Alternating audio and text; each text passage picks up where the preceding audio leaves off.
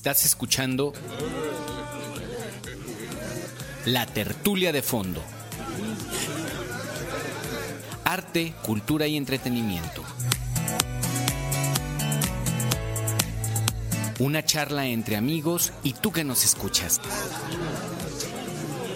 De diversos temas, literatura, cine, danza, teatro, programas de televisión, actividades varias que hacen la vida más disfrutable. Una producción de Creativa Radio por fondoradio.epici.com.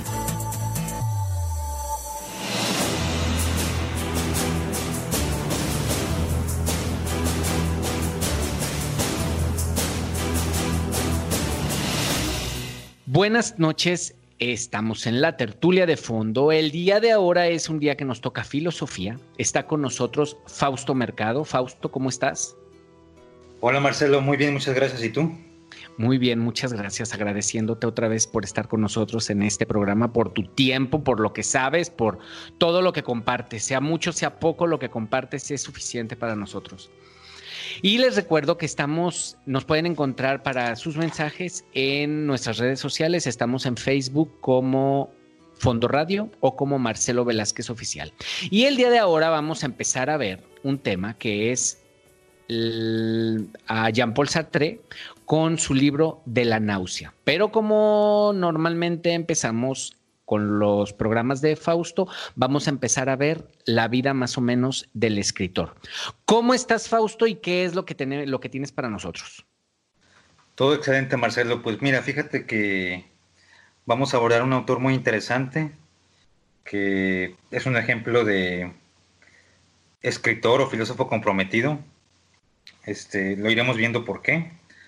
Pero bueno, para empezar, eh, Jean-Paul Sartre pues, fue eh, un sujeto que nació en 1905, eh, al igual que Albert Camus, eh, su padre murió cuando él tenía meses de nacido, fue educado por su madre y con apoyo de los abuelos. Uno de sus abuelos, pues fue de gran influencia para él porque lo acercó, digamos, como al arte, a, a lecturas, tuvo como una, digamos, educación burguesa típica de la época. A diferencia de Camus, que fue niño A diferencia de Camus, que fue en la pobreza, sí. Ya -huh. fue, pues, burgués, ¿no? Fue un, fue un, niño muy mimado, muy apapachado, este, pues creció como una persona hasta cierto punto con ciertos rasgos de egocentrismo, ¿no? Por todo esto que te, te comento, ¿no? De cómo creció. Eh, él siempre se destacó ¿no? en sus estudios, estudió filosofía, le fue muy bien, eh, concursó para unas plazas para ser profesor de filosofía, quedó en primer lugar, ¿verdad? Este, lo que le, aseguró su puesto como profesor. Conoció a... ¿Para qué universidad? No recuerdo ahorita exactamente cuál. Ah, Una universidad.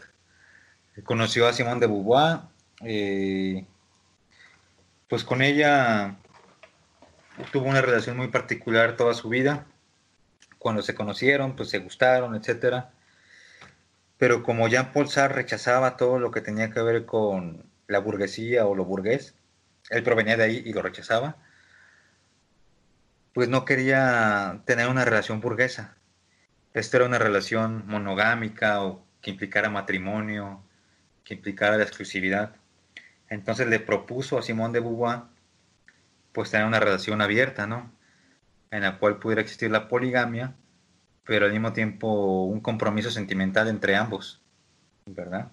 Y esa fue una relación bastante complicadita entre ellos todo el tiempo, ¿no? Porque yo me acuerdo, o sea, lo que tengo entendido, no porque yo la haya, yo conozca mucho de ellos, pero me han platicado, o sea, yo me han platicado y me han enseñado textos de que esa relación fue más bien para, más bien para él de conveniencia de él que de ella, a pesar de que ella lo aceptó, ¿no? Porque ella tiene escritos donde de veras le duele y parece como que hay momentos en que exige como, como exclusividad cuando pues no había acordado lo otro, pero como que ella no lo vivió tan bien como él.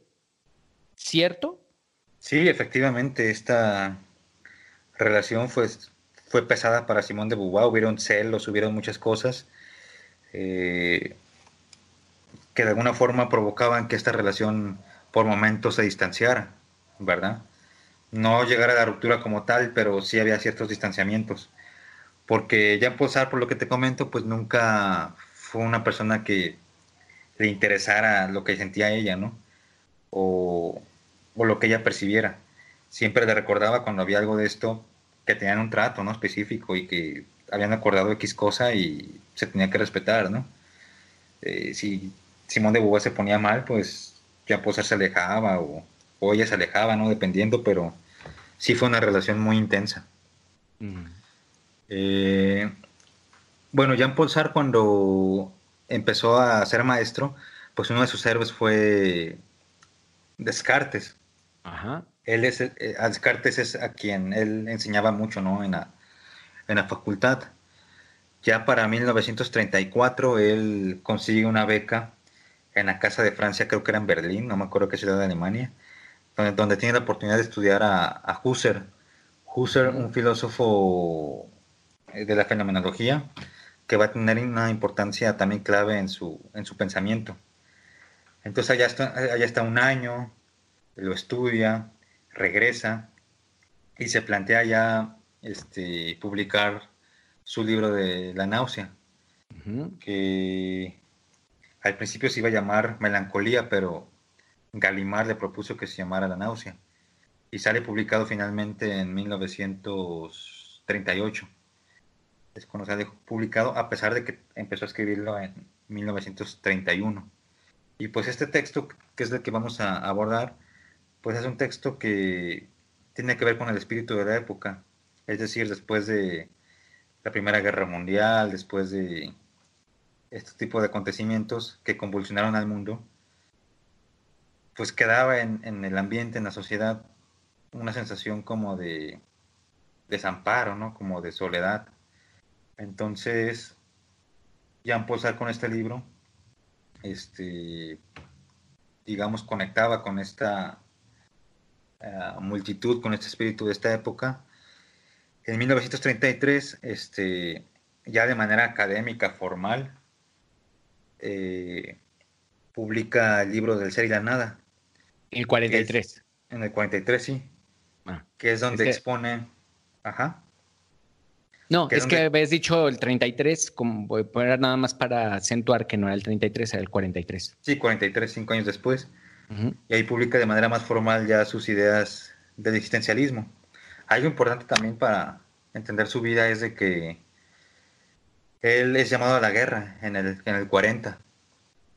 Ajá. Entonces eh, lo logran capturar y duró un año en un, en un centro de detención o en un campo. Del ¿Por los alemanes? Sí, por los alemanes. Y logra escapar este, vestido de civil, según se, se dice, después de un año de estar ahí. Regresa y forma parte de la resistencia, ¿no? Eh, él estuvo en contra del régimen de Vichy, de todo esto. Entonces fue un arduo opositor a la ocupación nazi, digamos, en, Francia. Entonces yo creo que... Es que los franceses han tenido unas contradicciones en su historia, o sea, la Revolución Francesa, todos los hombres nacen iguales ante la ley, todos, todos los derechos humanos y todo, todo, pero los negros no este, y todos son libres, pero nuestras colonias no. Entonces, pues es que como que sí, y luego llegan, son todos ellos, todos libres, todos lindos, todos, y luego se van con el nazismo, pues como que dices tú, ay, es que de veras. Sí, efectivamente. Entonces, este, Jean-Paul Sartre, por eso posteriormente fue muy crítico con, con los colaboracionistas de, del régimen de Vichy, ¿no? Pues vamos a dejarlo aquí. Vamos al primer segmento con que al primer a la primera pausa. ¿Qué vamos a ir escuchando, Fausto? Pues vamos empezando con Roy Aldrich, If I Had You. Ok, vamos y regresamos en un después de un reconocimiento de estación.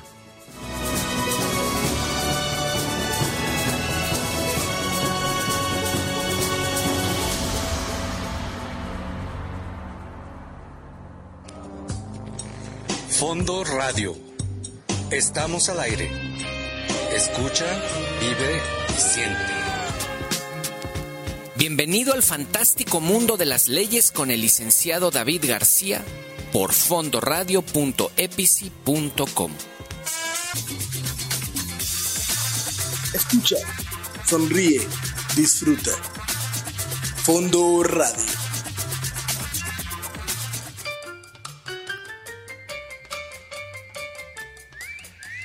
Música, comida y películas. Parecería no tener nada en común, pero son los ángulos del Triángulo de las Bermudas.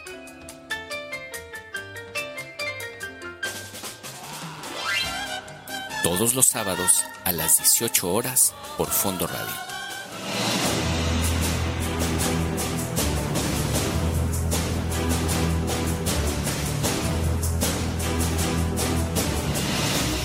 Estamos de regreso, esta es la, segunda parte del programa, La Tertulia de Fondo, donde estamos viendo el día de ahora el libro de la náusea de Jean-Paul Sartre. Está con nosotros Fausto Mercado, pero antes de continuar, déjenme recordarles que tenemos para ustedes nuestras redes sociales. En Facebook nos encuentran como Fondo Radio o como Marcelo Velázquez Oficial.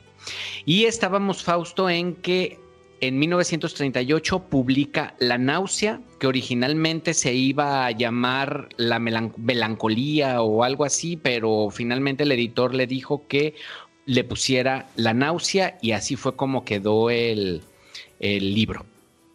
Sí, exactamente Marcelo. Y bueno, este libro fue, digamos, el, el primero o de los primeros que Jean-Paul Sartre publicó. En este libro pues trata de esbozar de manera literaria su, propuesta filosófica, la cual eh, posteriormente desarrolla cinco años después de una forma ya meramente académica, con su texto El ser y la nada, que es un libro, dicho sea de paso, pues complicado, ¿eh? no, no es nada fácil. Entonces, el otro es un libro, de un tratado de filosofía. Sí, Ser y la nada, sí, es filosofía. Está explicando el existencialismo. Exactamente. ¿Él es el creador del existencialismo o él nada más la retoma? Y ya existía, ya, había, ya venía planteándose. No, ya venía planteándose. Ah, ok. Él simplemente lo desarrolla. Sí, para ser específicos, el de él es un existencialismo ateo. Ah, ok. Porque existieron varios autores que eran como existencialistas cristianos, ¿no? Que finalmente recurrían a, un, a una deidad, a un dios para darle sentido a la existencia o para calmar esa angustia, ¿no? Que era lo que decías el suicidio de la filosofía el, en el programa pasado. Exactamente, sí, exactamente. Entonces, bueno, eh, sale este libro y para este entonces la, la propuesta filosófica de Sartre ya, digamos, comenzaba a ser una moda en, en Francia, ¿no? Ya lo leían muchos, etcétera, pero Sartre también se dio cuenta que pues fue muy mal entendido, eh, según él. Y dos años después, en 1945, hace una conferencia en la que intenta aclarar y defender su postura de críticas de varios frentes, ¿no? Como del comunismo, del sector cristiano, etc. Y esa conferencia es muy famosa, ¿no? Que posteriormente fue transcrita y se le tituló El existencialismo es un humanismo. Eh, es un libro, digamos, chiquito y en el cual se explica de manera más accesible las ideas que Jean-Paul Sartre había propuesto en el ser y, en el ser y la nada. Eh, ahora, eh, posteriormente, pues ya Jean-Paul Sartre es un defensor activista, ¿no? directo contra el colonialismo francés y, digamos, europeo en general. Él está con la causa de Argelia, por ejemplo, escribe en revistas, él crea su propia revista donde pone sus ideas, ¿no? Y esto conlleva a que fuera eh, intentado asesinar en su departamento en París. Le pusieron una bomba, algo así. Afortunadamente no pasó a mayores, pero es como un ejemplo de cómo varios sectores de Francia, pues de París, estaban en contra de, de sus ideas de este tipo, ¿no? Anticoloniales. Él era famoso por, por sus escritos. ¿Él por qué fue famoso? ¿Por qué se hizo famoso o por qué era tan importante en Francia en este tiempo ya? Había escrito mucho, era columnista de periódicos, era... ¿Él por qué era famoso? Digo, porque si tú me dices, pues hay un chorro de maestros en las universidades y ni quien los oiga, ¿verdad? Pero ¿por qué él tenía un peso en la sociedad francesa? Mira, desde que se publicó su novela de la náusea, fue muy leído. Fue una novela muy celebrada, en parte yo creo que porque compartía con muchos jóvenes el sentimiento, digamos, eh, nihilista, ¿no? De, del sinsentido, porque ya habían pasado por la Primera Guerra Mundial, habían pasado varios acontecimientos, este, que en esa época quizás el, el hombre se sentía pues solo, como que sentía que ya no podía refugiarse en, en los grandes este, autores, en Dios, todo eso, que es como un rezago hasta cierto punto de pues lo que ya venía ocurriendo en el siglo XIX con todos los eh, escritores, ¿no? Dostoyevsky, Tolstoy, que empiezan a hablar de cuestiones existenciales, Kierkegaard, eh, el mismo Nietzsche, ¿no? Que sentencia, digamos, la muerte de Dios, referido en esto, ¿no? De que ya no es un valor supremo del cual podamos sostenernos como humanidad. Entonces, causa mucha angustia sentir que todo es posible, ¿no? Este, entonces, como que eso va conectando con la sociedad de su época. Luego viene El Ser y la Nada, también fue un libro. ¿El siguiente libro después de La Náusea fue El Ser y la Nada? ¿No hubo ninguno intermedio? Bueno, hubo obras de teatro. Ah. Hubo, hubo también unos cuentos que sacó en el 39, un año después, que se llaman Ah, lo conocemos ahorita como El Muro, y son como cinco cuentos o novelas cortas, digamos, eh, que abordan todas estas cuestiones también existenciales y de crítica política también. Ah, entonces, por esto va cobrando relevancia. ¿Y las obras fueron llevadas a escena? Sí, inclusive durante la resistencia eh, logró que se pusieran en algunos teatros algunas obras y, y, pues algo increíble, ¿no? Por el control que había de, de los alemanes. Pero sí, sí se lograron varias cosas y pues tenía su público en ese sentido, pues clandestino, pero pues sus ideas estaban circulando, ¿no? Por eso esta conferencia del 45, pues abarrotó, ¿no? Estuvo, estuvo llena, ¿no? Asistieron profesores de filosofía, asistieron jóvenes, asistieron de todo tipo, ¿no? De personajes. Entonces ya tenía un nombre, Jean-Paul Sartre, muy fuerte en esa época en Francia. Y por eso pudo por eso fue tan importante su resistencia al colonialismo también, o sea, porque era alguien que tenía un peso en la sociedad francesa. Exactamente, era una voz fuerte, muchos lo consideraban como autorizado, legítimo para opinar de todo esto y... Porque también fue implacable con los que fueron, o sea, con la Francia de Vichy, fue implacable con todos los colaboracionistas, ¿no? En los juicios que hicieron y cómo era posible, todo eso, él fue muy fuerte después de los juicios en Francia para juzgar a todos aquellos que estuvieron colaborando con los nazis. Sí, exactamente, él lo vivió con mucha intensidad. Este, le molestó mucho, los concebía como unos cobardes y pues los leía a partir de sus ideas filosóficas, ¿no? Porque pues muchos eh, trataron de decir que solamente recibían órdenes, ¿no? Como lo hicieron en su tiempo algunos eh, nazis, ¿no? Que decían, pues yo solamente recibí órdenes, ¿no?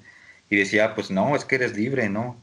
Tienes, puedes decidir este, si sigues algo o no lo sigues. Entonces por eso fue implacable, como tú comentas no les perdonó, perdonó nada. Sí. Bueno, ¿y luego? Y luego, bueno, estamos hablando ya de sus ideas anticolonialistas. Este, algo muy interesante que se sabe poco de Jean-Paul Sartre es de que quizás el lugar después de Francia donde era más leído era en los países árabes, fíjate. Sus ideas ahí recobraron mucha relevancia porque pues también era algo que lo necesitaban.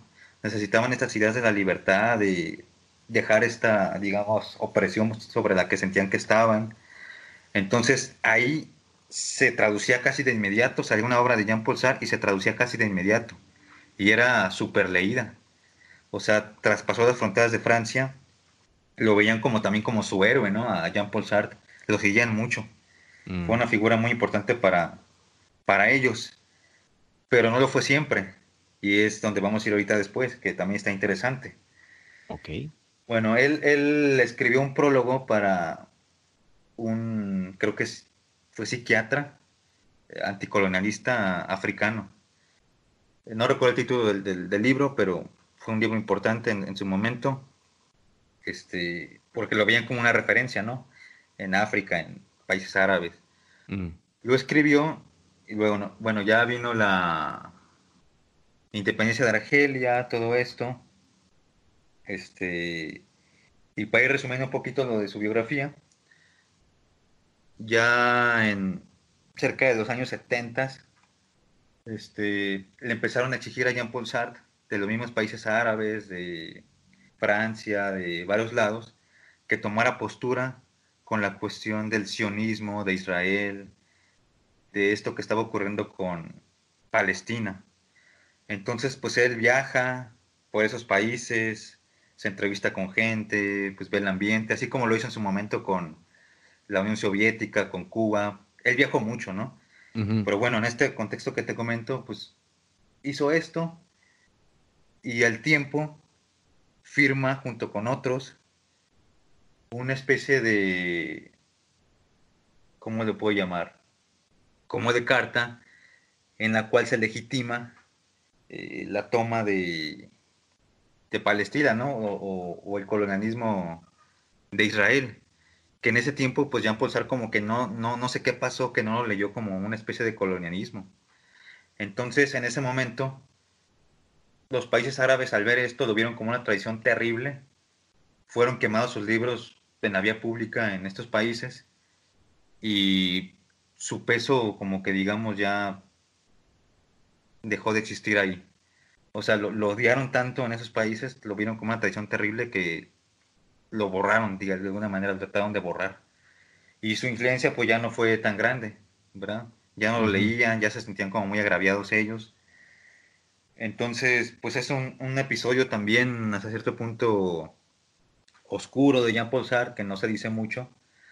Él después lo justificó y después se desdijo y pasaron cosas, pero quedó marcado eso para su, su vida. O sea, finalmente, después él se desdijo, o sea, este, dijo que eso no estaba de acuerdo con eso. O sea, el primero dijo sí, sí, sí tienen el derecho de habitar ese lugar los israelitas. Y, o sea, los judíos. Y después dijo que no. O sea, no dijo que no tal cual, pero como que intentó matizar, como que intentó decir, me incomprendieron con esto que hice, yo creo que los judíos han sufrido mucho, entonces como que trató de darle un matiz diferente. Ah, ok. Entonces a eso me refiero como que se desdijo un poco de que sintió este peso, ¿no? Que te comento y dijo, pues a, a lo mejor sí, sí actué mal o no sé qué habrá pensado que hizo todo esto. Entonces fue un episodio, como te comento ahí, oscurón de su, de su biografía. Ya entra en los 70 plenamente. Ah, antes de los 70 él también fue uno de los pensadores y activistas más fuertes del Mayo francés del 68. Ah, ujú. O sea, él estaba ahí con los estudiantes, es- escribió muchos en ese, en ese tiempo también sobre eso, marchó junto con ellos, o sea, estuvo totalmente involucrado. O sea, si podemos ver un ejemplo de un, digamos, intelectual comprometido, podemos encontrar a Jean-Paul Sartre con sus matices, sus contradicciones, pero ahí está. Este, no, no le huyó a nada de eso. Se comprometió con su tiempo, con su época y, y pues fue una vida comprometida con lo que él creía. Entonces esa es una parte que pues me parece rescatable de este, de este autor que estoy platicando. Pues vamos ahorita a un corte. ¿Con Ajá. qué nos vamos a ir? Pues vámonos con Lina Termini, Mala Moreno. En un momento regresamos.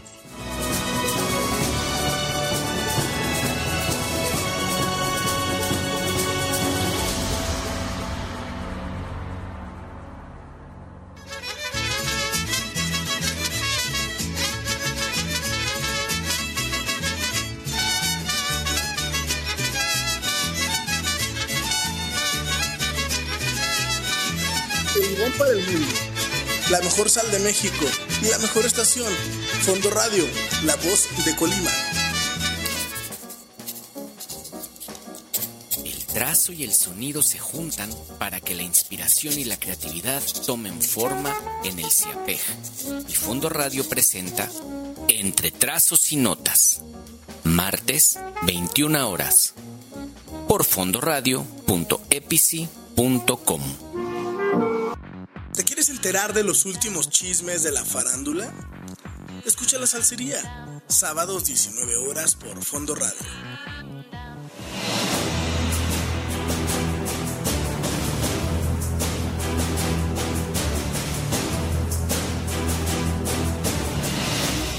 Estamos de regreso, esta es la tercera parte del programa del día de ahora, donde estamos abordando la biografía de Jean-Paul Sartre para poder ver el libro de la náusea.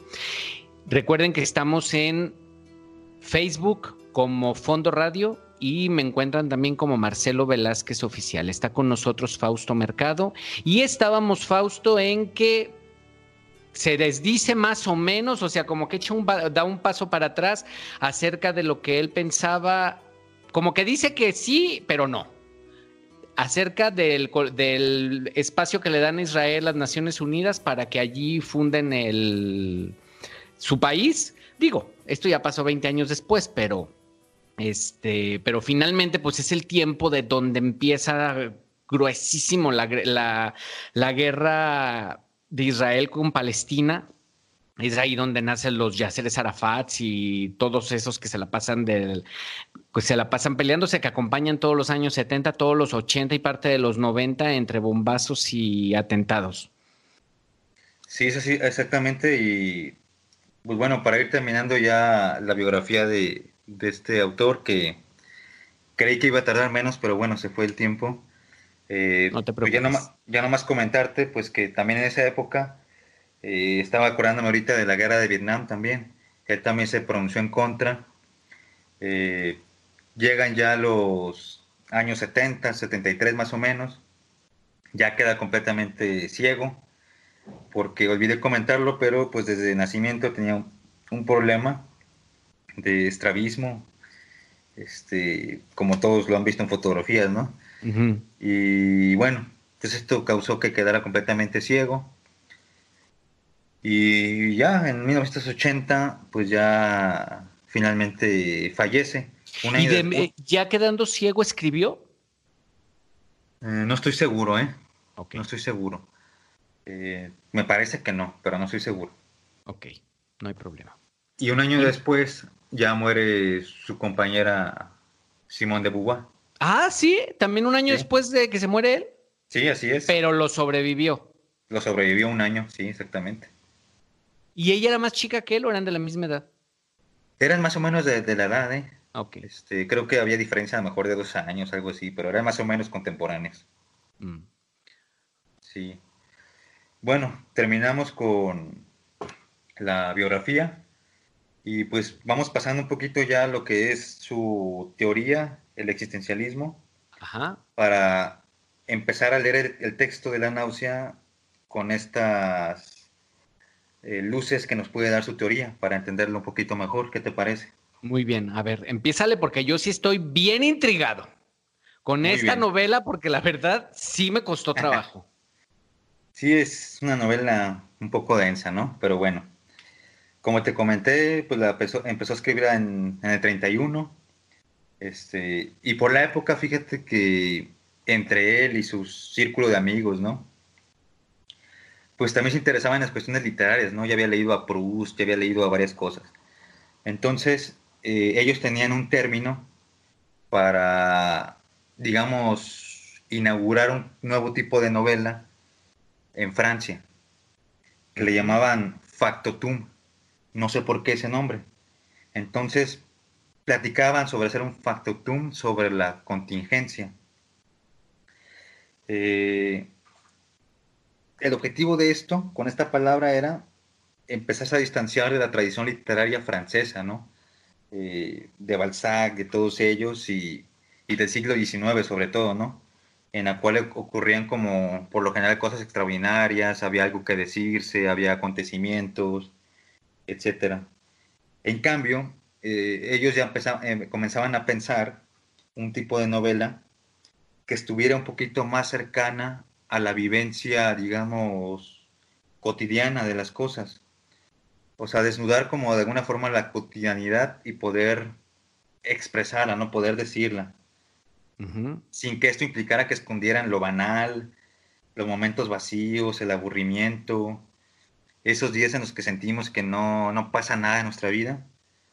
Pues ellos trataban como de pensar esto y, hacer un tipo de novela en la que esto se incluyera. En pocas palabras, como quitarle a la literatura estas ilusiones que te comentaba, ¿no? De aventura, de cosas excepcionales. Entonces, bajo este contexto, está inscrita su novela La náusea, bajo este tipo de, de ideas también en literatura, por eso les comento. Al inicio del libro, este, está dedicado a El Castor, el castor es como llamaba Jean-Paul Sartre a Simón de Beauvoir, por un juego de palabras que hacía entre su nombre de Beauvoir con, con el inglés, algo así. Entonces, bueno, decía el castor y pone una cita al inicio del libro que dice, es un muchacho sin importancia colectiva, solamente un individuo. Esta frase me parece a mí muy importante porque nos mete como de alguna forma en lo que va a ser la novela, ¿no? Lo que va a relatar que va a relatar un individuo, su cotidianidad, sus pensamientos, sus reflexiones, en pocas palabras, su vivencia, digamos, interna, subjetiva del personaje principal de la novela, ¿verdad? Sí. Como ver su intimidad, su ámbito privado. Eh, Muy se privado. Decir, se podría decir que esta es una, digamos, novela filosófica, ¿verdad?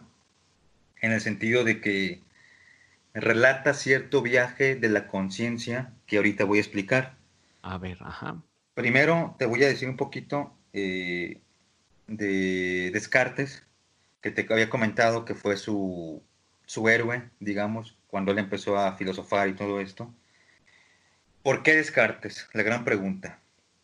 Pues Descartes precisamente porque en la historia de la filosofía en general se le considera un ícono muy importante, porque fue, digamos, el filósofo que inaugura lo que se llama en filosofía la modernidad. ¿Qué es esto de la modernidad? Pues la modernidad es un cierto distanciamiento ya con la filosofía, digamos, anterior a Descartes.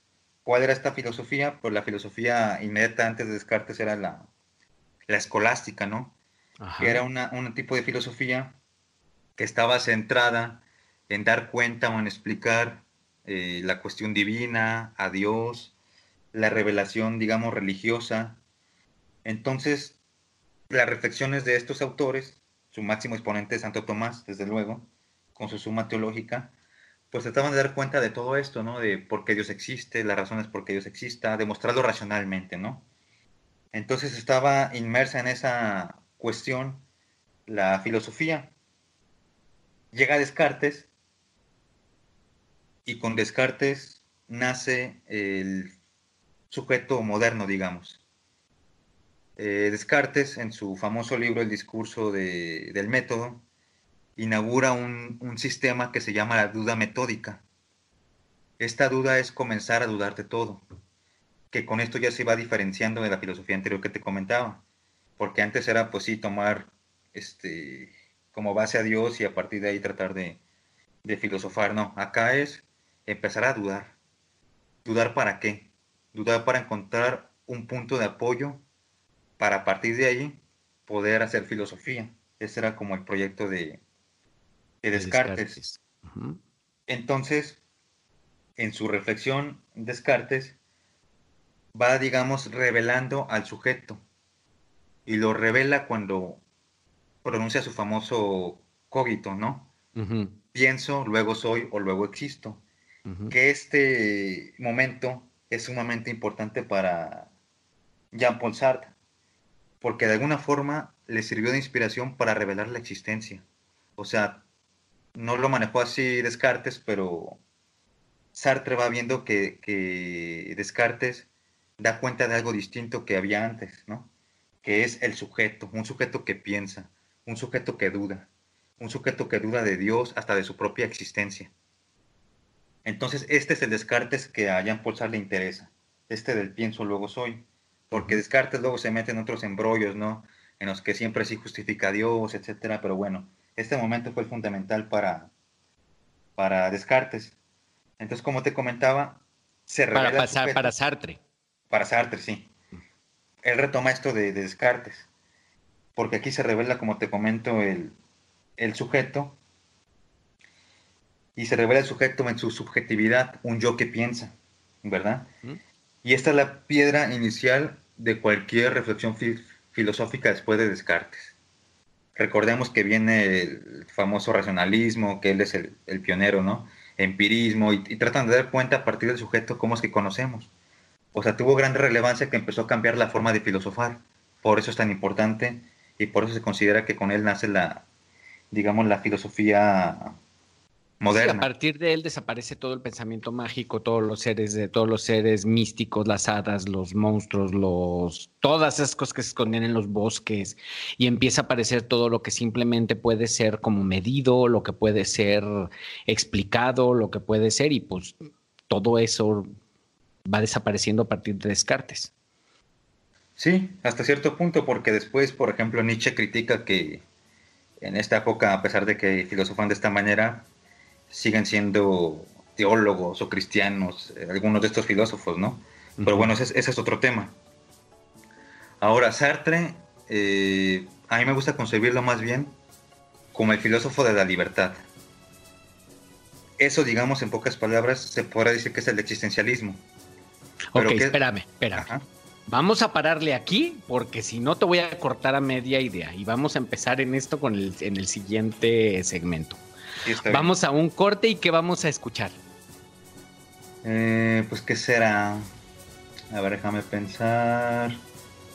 Vamos escuchando una canción que aparece en el libro de la náusea que se llama Some of These Days de Tina Tucker, creo que es. Ok, vamos a escuchar ese y regresamos.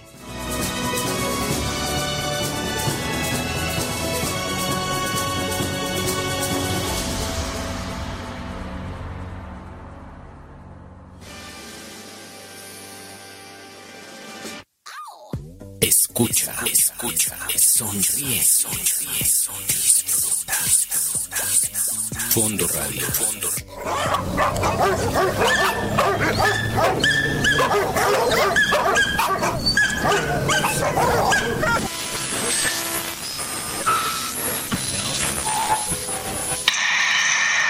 En un México salvaje y lleno de rabia, es el pueblo quien debe hacer un llamado. Escucha la perrera política por Fondo Radio. La historia en un minuto, un minuto en la historia. Acompañamos a Luis Muñoz a que nos diga lo que realmente pasó. Martes 20 horas por Fondo Radio.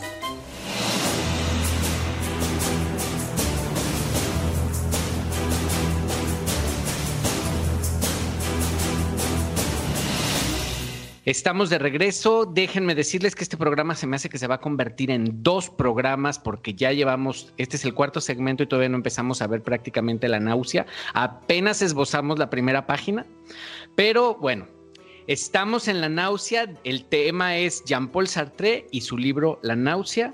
Recuerden que nos pueden escribir en, en el Facebook, en Fondo Radio, o en Marcelo Velázquez Oficial. Y a ver, Fausto, nos quedamos entonces en que Jean-Paul Sartre es como el filósofo de la, de la libertad. El existencialismo habla de la libertad. Exactamente. Pero bueno, tenemos que de alguna forma matizar o definir qué es esta libertad para, para Jean-Paul Sartre, porque pues es un término muy amplio que puede significar muchas cosas para muchos autores, ¿no?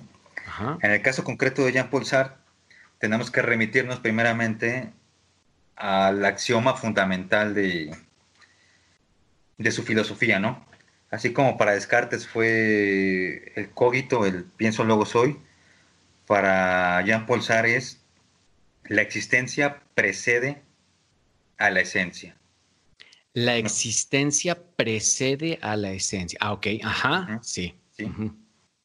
Esto significa, en primer lugar, que no hay Dios. Por eso se llama el existencialismo ateo.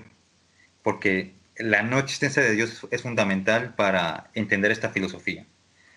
¿Por qué es necesario que no haya Dios? Porque si la existencia precede a la esencia, significa que no debe de haber un ser que te haya pensado, digamos, o te haya arrojado al mundo para que tengas una función en particular, una esencia, digamos, una función específica. El hecho de que no haya Dios es finalmente lo que puede hacer posible la libertad para Jean-Paul Sartre. Si existe Dios, para él no, no es posible esto.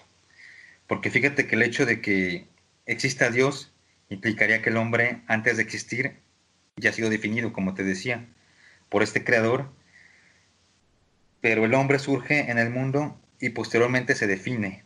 Eso es lo esencial. O sea, primero existes, eres arrojado, ¿no? Como decía Heidegger, eres eyectado. Primero existes sin ser definido y luego, conforme vas viviendo, te vas, digamos, definiendo. Sí, o sea, es la, idea de entender esto, así como para ponerlo con palitos, para que nos quede más claro, es, antes de este pensamiento existencial, la idea es, tú vienes porque Dios, Dios tiene un plan para ti. Tu labor es trabajar para descubrirlo y llevarlo a cabo. Ese era como el principio y es un principio prácticamente desde los griegos. Todas las cosas son, hay que hacerlo, o sea, tú vienes, pero tú, tú estás aquí por algo. Y a partir de esto es, tú estás aquí, no tienes nada que hacer y si quieres hacer algo, pues vele buscando la razón porque no es, sí es más o menos así la idea, ¿no? Sí, más o menos es esta forma que comentas en la que se inaugura pues esta soledad del sujeto, este desamparo, digamos, se siente huérfano, ¿verdad? Ya no hay quien te pueda decir por dónde es el camino o cuál es o para qué vienes para que existes, no hay ya eso. ¿Qué es lo que te comentaba hace rato que es parte del éxito que tuvo Jean Paul Sartre, que empezó a conectar con muchas personas que quizás atravesaban por estas experiencias, ¿no? Después de guerras, de preguntarse el sentido de la guerra, por qué nos matamos, todo eso, pues viene esta especie como de, de preguntas, ¿no? De reflexiones, en mayor o menor, en mayor o menor medida en, en los sujetos. Entonces, creo que por ahí va, como te comentaba, el, el éxito de, de Jean-Paul Sartre porque fue este personaje tan famoso, tan, tan grande, ¿no? En ese tiempo. Ok. Entonces, como te comentaba, el hombre aparece, digamos, surge en el mundo y posteriormente se define. Primero existe y luego es. Ajá. Cosa contraria a una esencia, una esencia como la concebían, por ejemplo, algunos griegos o inclusive Leibniz con las mónadas. La esencia es algo que es idéntico a sí mismo y que tiene sus límites dentro de sí. Es decir, que este, se define a sí mismo y eso es lo que es, digamos. No hay otra cosa que pueda modificarse o mutarse en esa esencia. Es eso y ya. Entonces, eh, Jean Paul Sartre dice, pues es que el ser humano no puede, o la conciencia, o el hombre no puede, digamos, determinarse de esa manera. Por eso es necesario pensar al hombre como una existencia sin nada que lo haya este, limitado, ¿no? Entonces, este, cuando ya Paul Sartre habla de esta libertad, este, que te comentaba hace rato, pues está hablando prácticamente de la posibilidad de la autodeterminación del sujeto. Ajá. La posibilidad que es el centro de toda la idea de Sartre, ¿no? Exactamente. Por eso te comentaba que se podrá bien llamar la filosofía de la libertad, porque es, digamos, el concepto principal y sobre lo que gira toda su argumentación filosófica, digamos. Ajá. Entonces, eh, es esta posibilidad, ¿no? De, elegirse, esta posibilidad de determinar la vida desde la existencia concreta, ¿no? Este, también es un filósofo en este punto de la acción.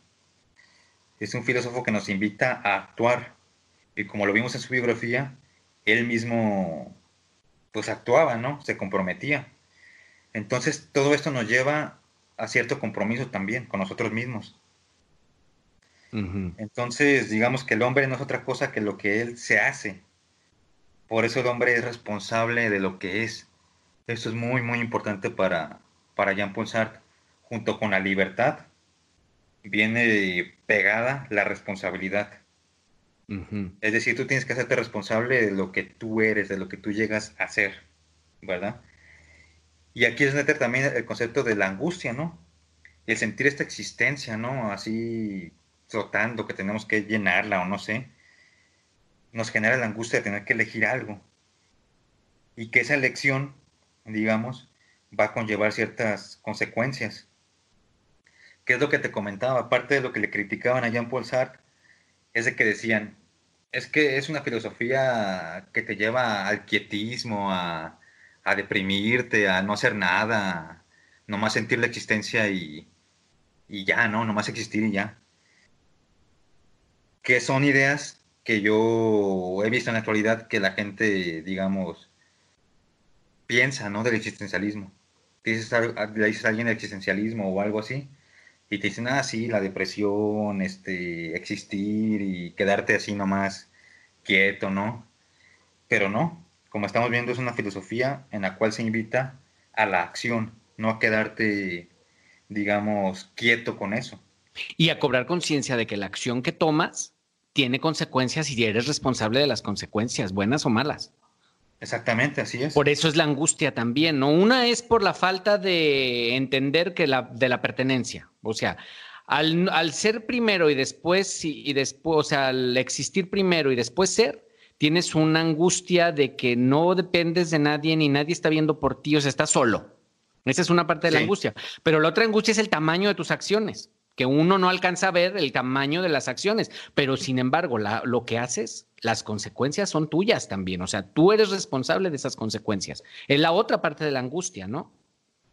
Sí, pues las podemos, digamos, compaginar un poco en el sentido de que el hombre está solo, tiene que decidir y tiene que hacerse responsable de lo que decida y no hay nadie quien le, queda, le, pueda echar la culpa ni con quien se pueda refugiar, ¿no? Está en su soledad eh, eh, existiendo y eligiendo y construyéndose, digamos, a sí mismo, ¿no? Eligiéndose. Y esto es lo que nos genera esta angustia, ¿no? Tan terrible de la elección, de hacernos responsables. Por eso muchos prefieren, entre comillas, no decidir. Pero no decidir, también decía Jean Paul Sartre, es decidir, no decidir. Entonces no te escapas de esto, estás condenado a ser libre. Por más que quieras tú escabullirte, esconderte de todo esto, no es posible. Si es que él así lo expresaba, ¿verdad? Estamos condenados a ser libres. Sí, es una de sus, digamos, sentencias, de sus frases más famosas. Así como la otra que te dije de la existencia precede la esencia, esta es otra. Estamos condenados a ser libres.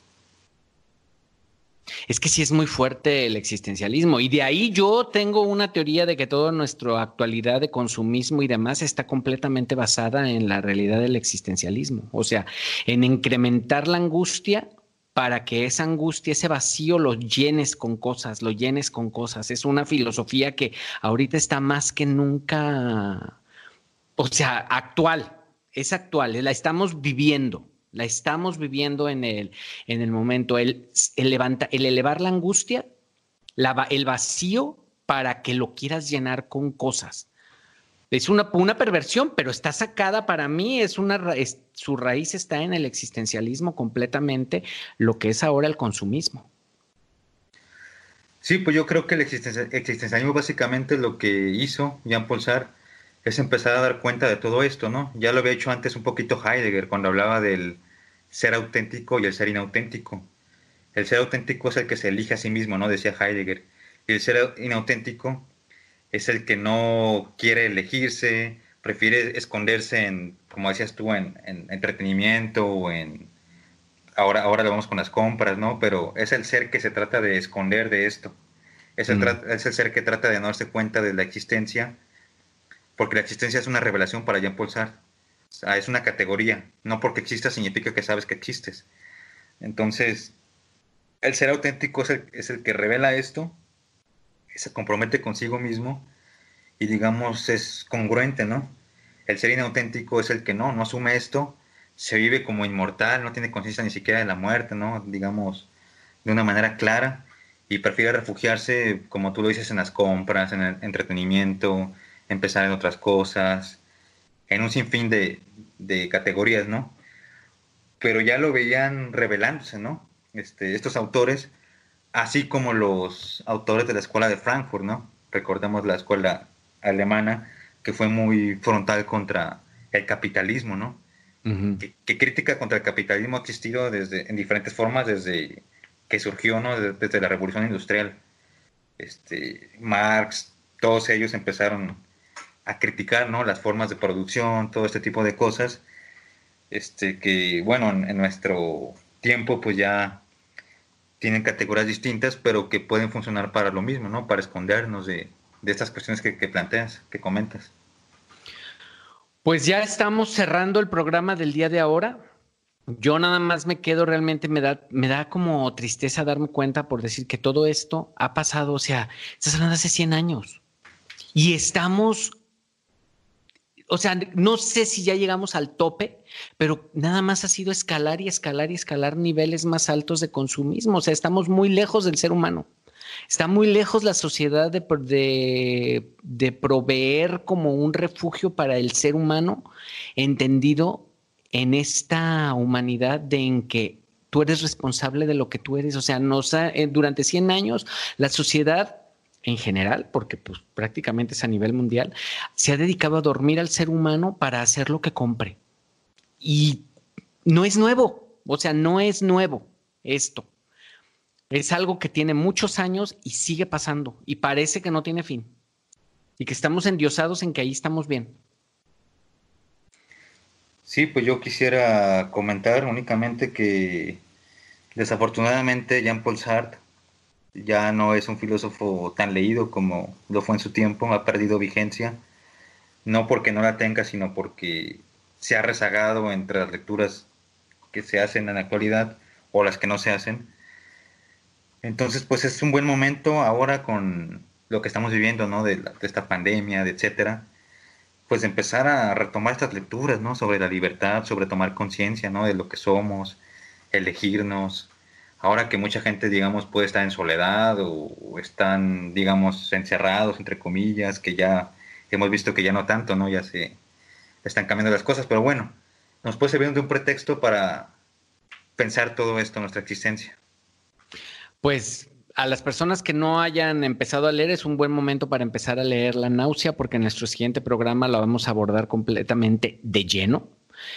Es un libro bastante complicado. Sí es complicado porque hay momentos en que no sabe uno para dónde va.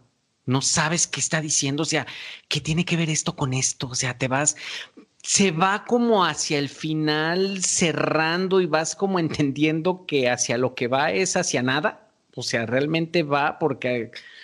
Pero es un libro bastante complicado, pero fíjate que a la luz de lo que has estado comentando ahora, empiezan a darme, me da luz porque, pues sí, realmente esa parte donde platica todo lo que es su cotidianidad, cosas que nada tienen que ver con lo que tiene que ver aparentemente. Yo decía, ¿y esto para qué? O sea, ¿para qué me platica de esto y de que se fue y luego se encuentra con el, con la señora y que parece que la quiere, pero luego no la quiere, y luego que se harta de su vida y se mejor se va a hacer la investigación del, se pone ahí, bueno, ahí empieza en que está, digo, no empieza, sino en lo que estamos en que está haciendo una investigación de un personaje de 1805.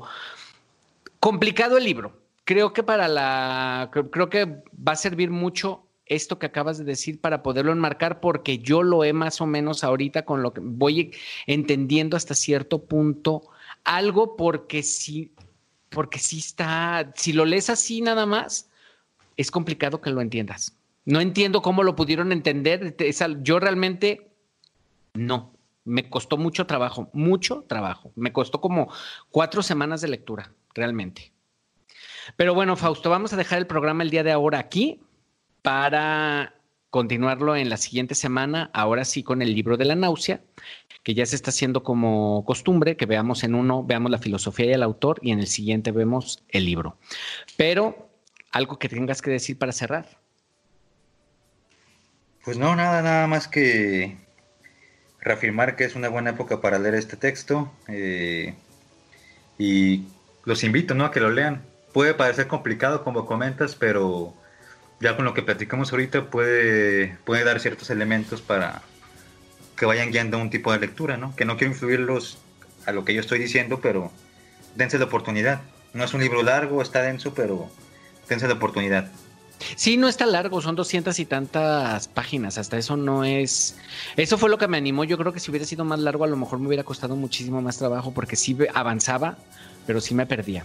Pero bueno, esto fue la tertulia de fondo, los espero la siguiente semana, soy Marcelo Velázquez, estuvo con nosotros Fausto Mercado. Muchas gracias Marcelo, nos vemos la próxima. Nos vemos en el siguiente programa, gracias. Gracias.